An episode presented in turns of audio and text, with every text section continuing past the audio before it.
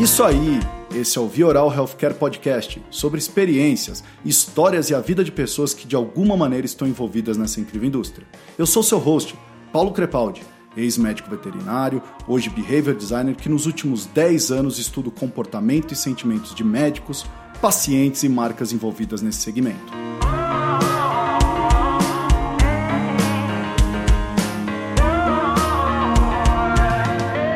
No episódio de hoje, tenho o prazer de trazer um grande amigo, uma pessoa que eu admiro, Emir Vilaalba Moreira. Seja bem-vindo ao Vioral Healthcare Podcast. Muito obrigado, Paulinho. É uma honra estar aqui com você. Nós que já fizemos alguns trabalhos tão bacanas juntos, mas pela primeira vez estamos num estúdio. É isso mesmo. Meus amigos me chamam de Paulinho e é assim que eu também considero o Emir. Judoca 42 anos. Sim, trouxemos um judoca para o episódio de hoje. Nos conhecemos nas telas, uma farmacêutica de origem japonesa, e desde então fizemos projetos incríveis.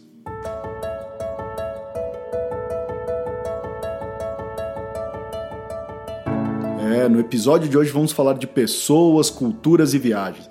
Sim, vamos falar de um dos seus hobbies prediletos. Estou certo, Emir? Eu diria que é muito além, talvez, de um hobby, um objetivo de vida. Eu, quando era uh, moleque ainda, adolescente, eu li um livro uh, do Ricardo Semler, que depois até ficou bastante famoso. Ele começou com Virando a Própria Mesa, depois ele fez outros livros. Uh, e ele falava que nós tínhamos que ter uma lista de sonhos. E um dos sonhos que eu tinha era de trabalhar com gente, com, com, com, e não precisava ser grandes grupos, na verdade, mas eu queria trabalhar com pessoas. E um outro grande sonho era de conhecer todos os países do mundo. Não sei se vai ser possível conhecer todos os países do mundo, mas eu garanto que pelo menos metade deles dá para conhecer sim e dá para juntar as duas coisas. Toda vez que eu viajo, o meu principal objetivo não é conhecer ponto turístico, mas entender quem são as pessoas, por que, que vivem daquele jeito e o que, que as levou até lá. A história de cada um e como é que a gente consegue ver o futuro daquela comunidade, daquelas pessoas, uh, o que, que vai acontecer com eles, ficar projetando isso e ouvindo essas histórias para mim é o que mais me encanta.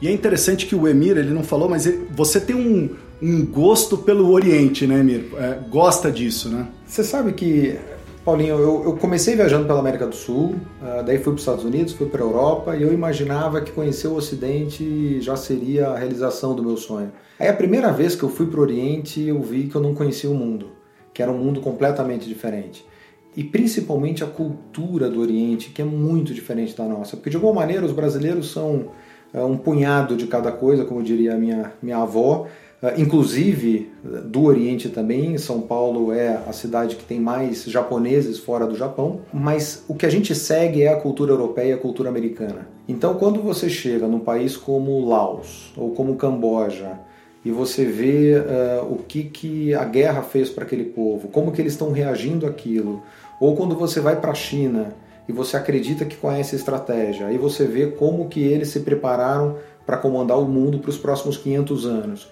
Ou você vai para o Japão e entende o porquê que eles são considerados as pessoas mais educadas do mundo. Você começa a ter um impacto uh, que te faz repensar muita coisa, Paulinho, e não só para a vida pessoal. Uh, uma coisa que eu gosto muito de fazer, que também me encanta, é tentar pegar esses aprendizados e trazer para o mundo corporativo, porque muito disso pode ser utilizado sim no mundo corporativo. A gente pode aprender muito com essas viagens a lazer, inclusive para trabalhar depois. Vocês já devem ter percebido, se deixar eu e Emir falando de pessoas e viagens, isso vira um programa infinito. Emir, antes de continuarmos com esse papo, é impressionante a sua dedicação na indústria farmacêutica.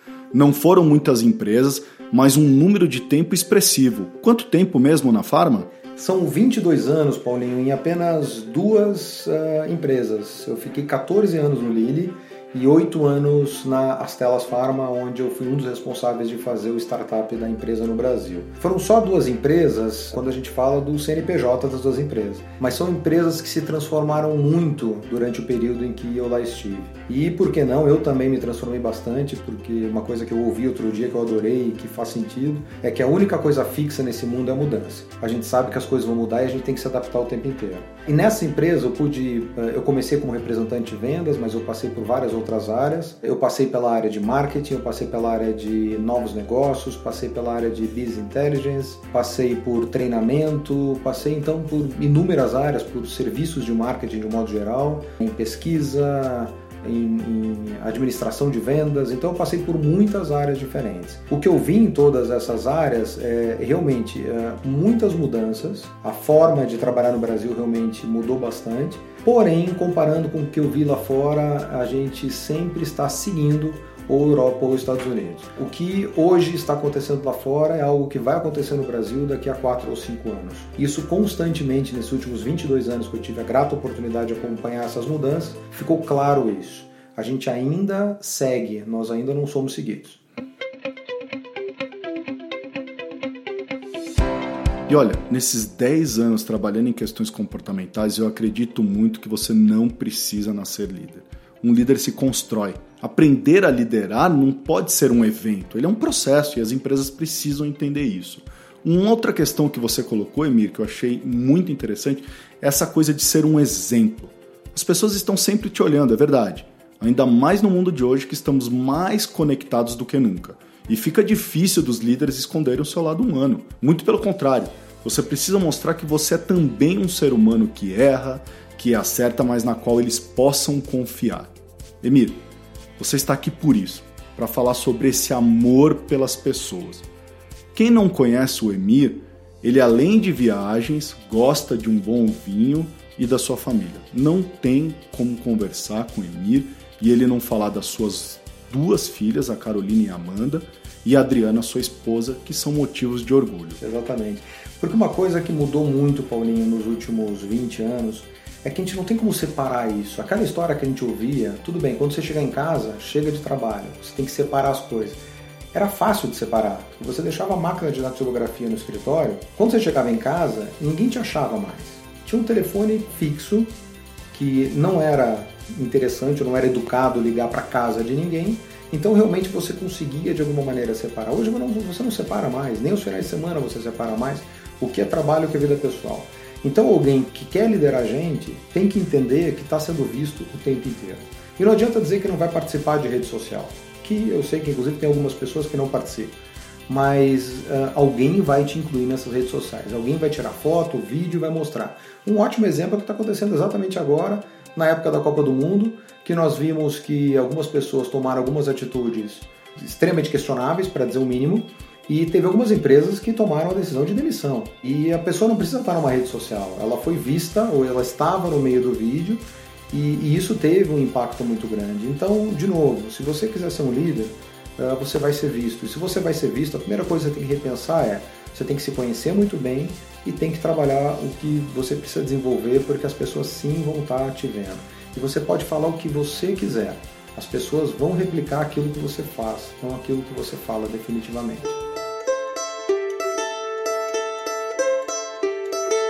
Então vamos começar o nosso tour por outros países, pessoas e culturas. Quero que vocês embarquem conosco nessa viagem e conheçam um pouco mais como o judoque executivo Emir utilizou destas experiências na gestão de pessoas. Eu tenho algumas histórias uh, interessantes, mas uh, uma das que mais me marcou, porque eu era ainda muito menino, quando eu tinha 16 anos de idade, eu fiz uma viagem pela América do Sul. Na época ainda existia é, o trem da morte, o bendito trem da morte que tanto se falava, hoje é, não existe mais. E quando eu peguei, lá depois de Corumbá, eu peguei o trem e nós fomos para o interior da, da, da, da, Bolívia com o trem, foram 27 horas, uh, sem banheiro, não tinha banheiro para usar, então se usava os corredores do trem, então dá para imaginar a situação que foi aquele trem depois de 6 horas. Hoje a gente pega um voo, às vezes, de 4 horas e reclama. 27 horas no trem da morte, viajando no meio de animais, porque tinha galinha, tinha porco no trem, uh, e tinha gente de tudo que é lugar do mundo em especial a Europa, né? porque o brasileiro não ia muito para lá naquela época, mas os europeus sempre gostaram de vir para a América do Sul. E no meio da viagem aconteceu uma coisa muito interessante, Paulinho. Do outro lado do, do corredor eu tinha uma família, um, um casal com três filhos pequenos, uh, e pequenos mesmo, devia ser tipo 8, 6 e 4 anos, e, e, eles não comeram durante as primeiras, sei lá, 12, 13 horas. E de repente, em algum num, num momento durante a viagem, o pai abriu uh, uma refeição, que era algum tipo de carne, que obviamente não, não tem ideia do que seja. E antes das crianças tocarem, todas as crianças baixaram as mãos para não tocar no, no, no, único alimento que eles tiveram, da única refeição durante todo aquele aquelas horas. Antes das crianças comerem, ele ofereceu para todo mundo que estava ali em volta. E me chamou muito a atenção aquilo, eu diria que mais que chamou a atenção, nos emocionou, nos tocou. Porque eu vi pela primeira vez que educação não tem absolutamente nada a ver com dinheiro, tem a ver com família, tem a ver com o que você aprende dentro de casa. E aquelas crianças certamente uh, cresceram muito bem educadas. Depois que todo mundo, obviamente, negou, uh, que falou que não, não gostaria, as crianças comeram, estavam com muita fome e os pais comeram o que sobrou. Muitos anos mais tarde, eu viajando pela Noruega de trem, aqueles trens maravilhosos, onde você compra segunda classe, mas parece business né, de, de avião, uh, uma senhora muito bem vestida, sentada imediatamente ao meu lado, tanto que quando ela mexeu na comida, ela bateu mais de uma vez com o cotovelo em mim, uh, e ela não me ofereceu absolutamente nada. E eu lembrei de, sei lá, talvez 20 anos antes do que eu tinha passado no interior da Bolívia. Então, definitivamente, educação não tem necessariamente a ver com dinheiro. O que, que a gente traz para o mundo corporativo? Você quer saber quem é a pessoa que vai trabalhar com você, um candidato? Ou mesmo uma pessoa que já está trabalhando no seu lado? Não veja como ela lida com o presidente da empresa. Porque o presidente da empresa, você gostando ou não, você vai tratar bem. Eu não conheço ninguém que vai chegar presidente da empresa e vai tratar mal. Agora, você quer saber quem é a pessoa? Veja como ela lida com a senhora que limpa o escritório depois das sete da noite ou como a pessoa trata a pessoa do café. Ali você vai saber realmente quem é. Porque uma coisa que até hoje as empresas, na minha modesta opinião, eh, erram muito, e é um clássico isso, as pessoas continuam contratando os outros uh, através de currículo e de coisas técnicas, basicamente técnicas, e continuam mandando embora por comportamento. Definitivamente, Paulinho, qualquer coisa que você queira ensinar para o ser humano, o ser humano tem capacidade de aprender. Caráter não. Caráter ou você aprende em casa, enquanto você é criança, com o exemplo dos teus pais, como eu vi no interior da Bolívia, ou não vai querer mudar aos 30 anos de idade no mundo corporativo. A chance de você até piorar o teu caráter, eu diria que é razoavelmente grande, por questões como poder, dinheiro, status ou qualquer coisa desse gênero. Então, eh, a minha opinião é, contrate a melhor pessoa, o profissional você treina dentro de casa. É só dar uma boa estrutura de treinamento, você saber exatamente o que você quer, você conhecer a tua estratégia, você treina. Agora, contrate o melhor profissional. Esse você não vai conseguir. Se você contratar um mau profissional, um mau profissional, mas uma ótima pessoa, você consegue fazer um excelente profissional. Agora, uma má pessoa, você não vai conseguir treinar porque você não vai mudar o caráter dela. E o que acontece muitas vezes é, ou você contrata uma pessoa que está super bem preparada tecnicamente, mas vai dar algum problema por causa de valores, ou um outro ponto que é importante a gente explorar também, que é com relação à cultura. Às vezes a pessoa é do bem, a pessoa tem um excelente caráter, você pode dar a chave do cofre da empresa para ela, tecnicamente ela aprendeu, mas ela não tem a cultura da empresa. E isso eu não vejo hoje no Brasil como uma preocupação real dos executivos. Eu não lembro de ter visto, eu não lembro a última vez que eu vi uh, um programa bem executado dentro de uma empresa, falando realmente de cultura, com uma preocupação de a gente precisa ajustar a cultura da empresa. Uh, e tem um, um grande nome né, dos negócios no mundo que, que, que sempre falou uh, a cultura como estratégia no café da manhã. E é uma realidade. Os problemas que acontecem dificilmente são estratégicos, mas por cultura eu já vi muita coisa errada acontecendo. Vamos voltar para dentro do vagão do trem da morte que você citou. O que, que você aprendeu com essa experiência, Emir? Eu diria o seguinte, Paulinho. A primeira coisa, definitivamente, foi a forma de contratar. Na última empresa que eu estive, que foi as Telas, eu mudei completamente a forma de contratar. Ao invés da gente contratar uh, baseado em competências técnicas, a gente mudou radicalmente para competências comportamentais. E como que mensura isso, Emílio? Muito difícil, muito difícil, mas tem jeito. A primeira coisa é na entrevista, porque é, é lá que você vai conseguir ter essa percepção, é você ter a capacidade de, sem uh, deixar a pessoa numa situação desconfortável, nem você ficar desconfortável na situação, você vai ter que perguntar sim sobre a vida pessoal, pedindo autorização dela para não ter nenhum problema com relação, inclusive, a compliance. Então, a forma de fazer isso que a gente uh, criou juntos, né, que, o, que o time que eu tinha na, nas telas criou, era o seguinte: uh, eu começava a falar um pouco da minha própria vida pessoal. Por quê? Elas estão, na verdade, abertas já em, em mídia social, ou seja, elas já estão abertas. Então, de alguma maneira, para quebrar o gelo naquela hora que a pessoa está extremamente nervosa, eu sempre dava um jeito de criar uma maneira de eu falar um pouco da minha vida pessoal. Ou com uma foto de, de uma filha, ou alguma coisa referente à minha esposa, ou de um amigo que talvez seja um amigo comum, que é muito comum na indústria farmacêutica, as pessoas se conhecem, para quebrar o gelo. A partir do momento que você começa a abrir da tua vida, a pessoa também começa a abrir. E com algumas perguntas sobre algumas amizades, da própria família, como lidou com algumas situações, você vai ter uma plena noção de como a pessoa é. Vou te dar um exemplo prático. Um processo que eu estava fazendo em Belo Horizonte, tinha três candidatos para a final, mas um especial era o candidato. Era aquele candidato que, inclusive, o gerente regional falou: é ele que eu quero. E eu fui para fazer as entrevistas. Na época, eu fazia entrevistas com todos os candidatos da Força de Vendas. Chegando lá, realmente o candidato era fenomenal. Era melhor, talvez o melhor candidato que eu já tinha visto numa entrevista como representante. Bom, na hora de ver o currículo, estava tudo perfeito, tudo maravilhoso, ele falava três línguas, etc, etc. E a, a, cultura de uma empresa japonesa era muito, é, é muito diferente de uma cultura de uma empresa americana. E ele era de uma empresa americana, de uma grande, de uma das maiores, inclusive. Uh, e eu estava tentando entender o porquê que ele, que, ele, que ele queria sair da empresa, mas principalmente por que ele queria entrar numa, numa, numa cultura japonesa. E a cultura japonesa é extremamente hierárquica, mas a partir do momento que você está com o seu time, é extremamente democrática, todo mundo compartilha empresa americana tem uma competitividade maior do que a empresa japonesa. Então a gente não estava procurando ali uma pessoa com uma competitividade acima da média, a gente estava procurando uma pessoa que conseguisse compartilhar e trabalhar em time. E uma das perguntas que eu fiz foi: me fala um pouco dos teus amigos. Eu não sabia para onde ir mais para tentar tirar o que eu precisava tirar dele, para entender realmente quem ele era e não aquela pessoa que ele estava demonstrando na entrevista. Resumo da ópera: ele começou a falar de um grande amigo dele, que trabalhava uh, na mesma empresa, mas numa outra equipe, e eu perguntei: o que, que você acha que ele tem que desenvolver mais? Estou te perguntando isso porque você, eu quero saber. Uh, você vai ter muita liderança indireta dentro das telas, eu preciso entender como, como você faz isso.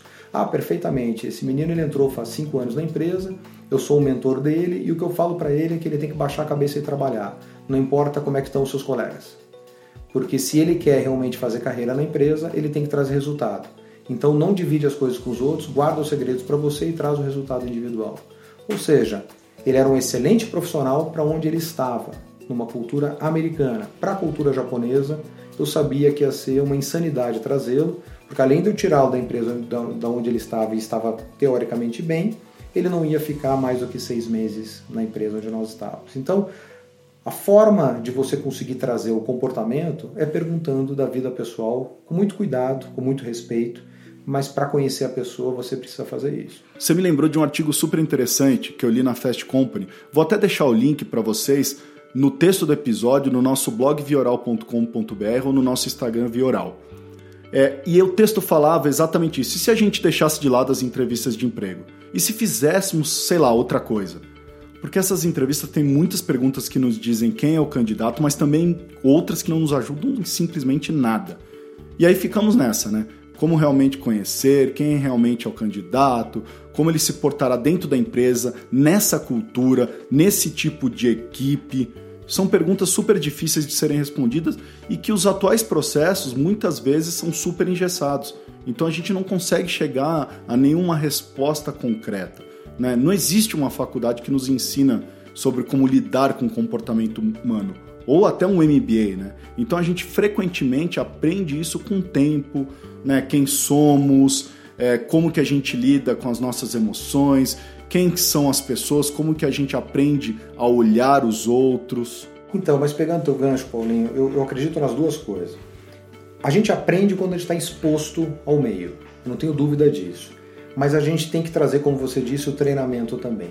Quando a gente quer trazer o treinamento, ah, às vezes de dentro de casa, de dentro da própria empresa, muitas vezes a aceitação do time talvez não seja a mesma, dizendo, pô, de novo vamos falar sobre tal assunto. Então eu vou te dar um exemplo bastante prático.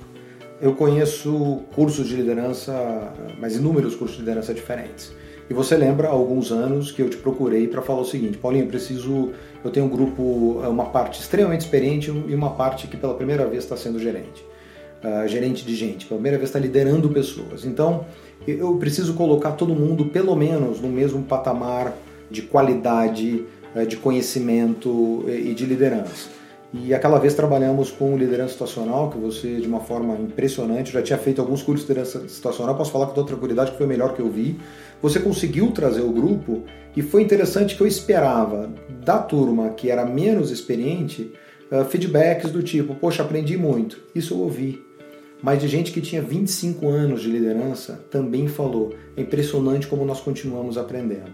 Então, o que eu quero dizer é: é importante você ser exposto na prática, mas você precisa do conhecimento formal. E muitas vezes é melhor você buscar fora da empresa para alguém fazer isso do que dentro de casa, porque o receio é vai vir mais do mesmo, ou no máximo o melhor do mesmo, mas continua sendo o mesmo. Então acho que para quebrar isso e para ter uma aceitação melhor, eu prefiro sempre trazer alguém de fora.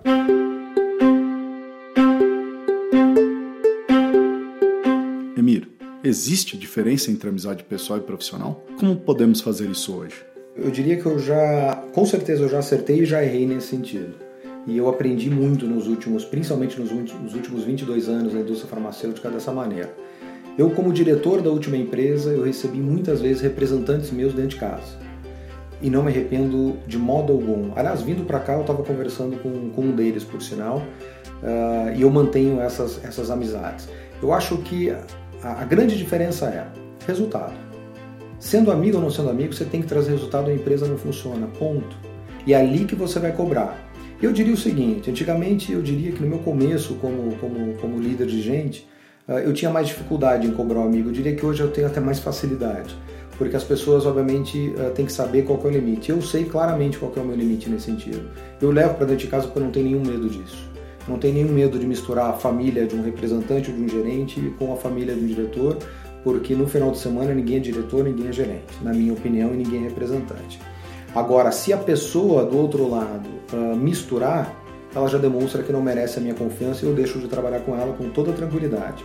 Então acho que são duas coisas. A confiança tem que ser mútua e eu abro a minha casa, já muitas vezes fiz isso uh, uh, de uma maneira muito sincera e, e, e, não me arrependo de modo algum. Uh, e a Adriana me dá um maior apoio para isso, ela adora cozinhar e quer levar todo mundo para casa, ela prefere do que ir no restaurante. e a outra coisa é simples, é resultado. A gente é pago para ter resultado. Mas se além da gente trabalhar forte juntos e trazer resultado, a gente ainda conseguir fazer amigos, é um bônus que não tem preço. Então ninguém é obrigado a ser amigo dentro do, do local de trabalho, a gente é obrigado a respeitar um ao outro. Ponto. E tem que respeitar, mesmo que não goste do outro. Gostar ninguém é obrigado. Agora, se a gente trabalhar duro e conseguir chegar nos resultados e ainda ter amigos, ah, cara, isso não tem preço, definitivamente.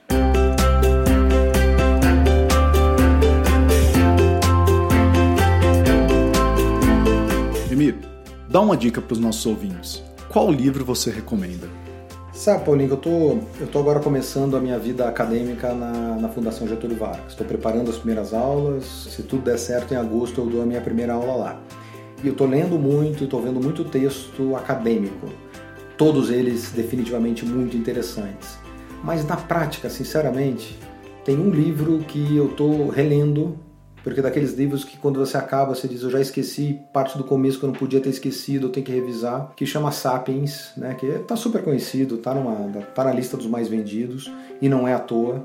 Ele é um livro denso, ele é um livro bastante pesado, ele não é um livro de leitura fácil, mas é um livro que me encantou demais porque eu aprendi muito e como ele vem realmente de algumas dezenas de milhares de anos atrás, explicando os porquês de uma maneira muito interessante e com muitos dados e fatos que te comprovam isso. Esse é um livro que eu digo que é imperdível para todo mundo que gosta de gente. Concordo com você, eu li o Sapiens, para ser sincero, demorei porque ele não é fácil.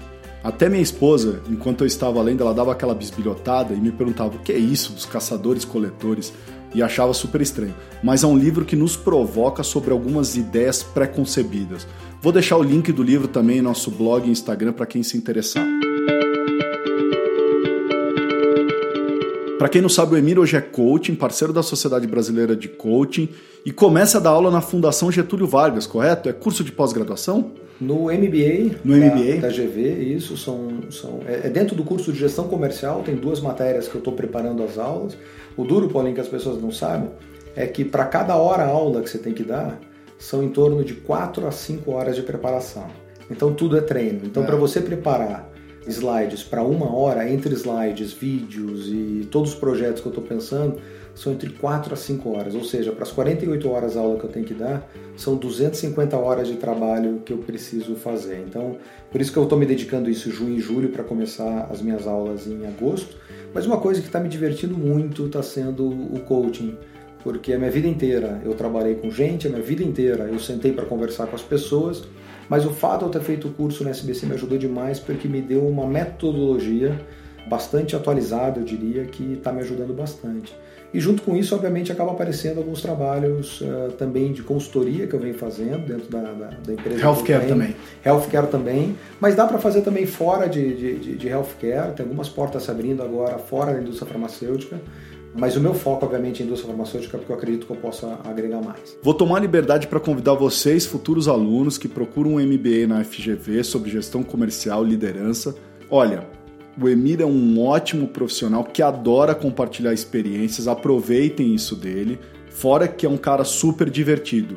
E eu já me convido para assistir uma dessas aulas, hein? Não assistir não, você já está convidado para você dar uma aula, porque uma das coisas de gestão comercial, eu ainda não te falei, então vou falar aqui agora no ar, é sabe o quê? Liderança situacional, amigo. Olha então lá, você amigo é já é para está... colocar você em roubada, tá vendo? Exatamente. É assim. Então você já está convocado, né? Convidado porque eu não tenho coragem de, de falar sobre liderança situacional tendo você como meu amigo e meu parceiro. Então saiba que durante o segundo semestre você vai ter que disponibilizar uma noite para ir até a Paulista para dar uma aula, viu? Será um prazer, Emir, fazer essa dobradinha nas suas aulas. Conte comigo porque é amiga para essas coisas.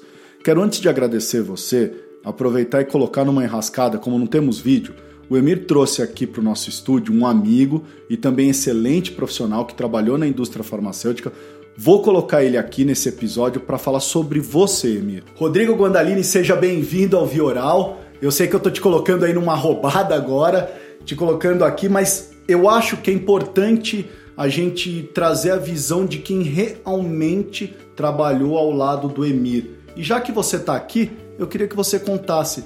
O Emir é tudo isso que ele falou mesmo? Olha, Paulo, uh, é difícil falar do Emir. Uh, se eu falar que ele não é tudo isso, eu estaria mentindo. Para mim, ele é isso e ainda mais.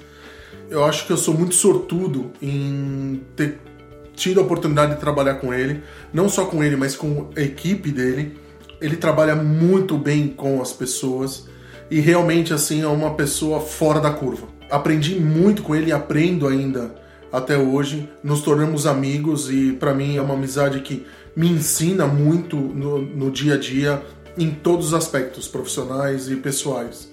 E realmente é tudo isso mesmo. É um cara que gosta de pessoas, se interessa por pessoas, sempre busca melhorar a si próprio e melhorar as pessoas que estão à, à volta dele. E realmente é muito prazeroso trabalhar com ele porque você aprende o tempo todo.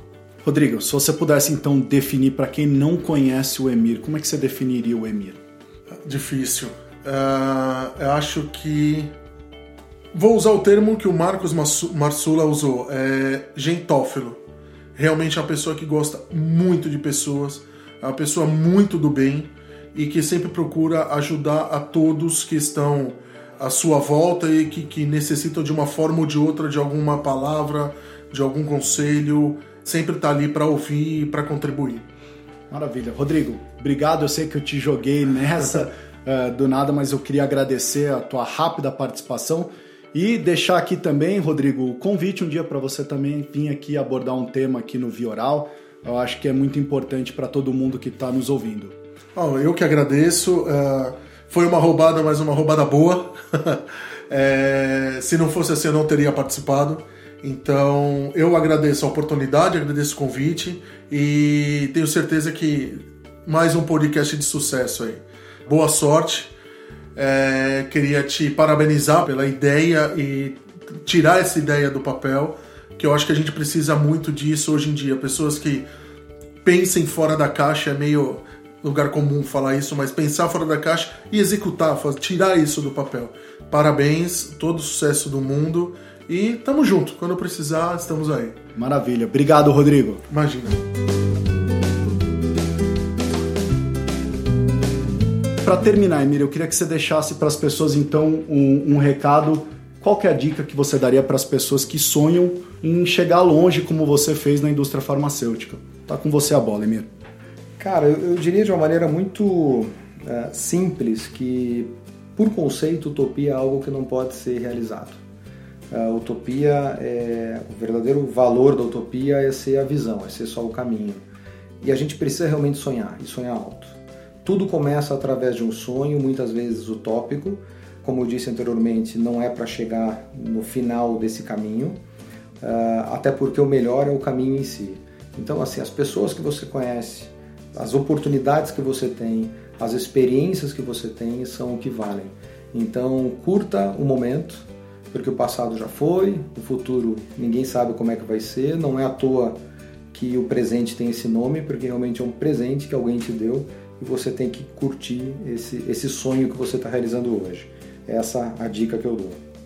Tá certo, então. Obrigado, viu, Emir?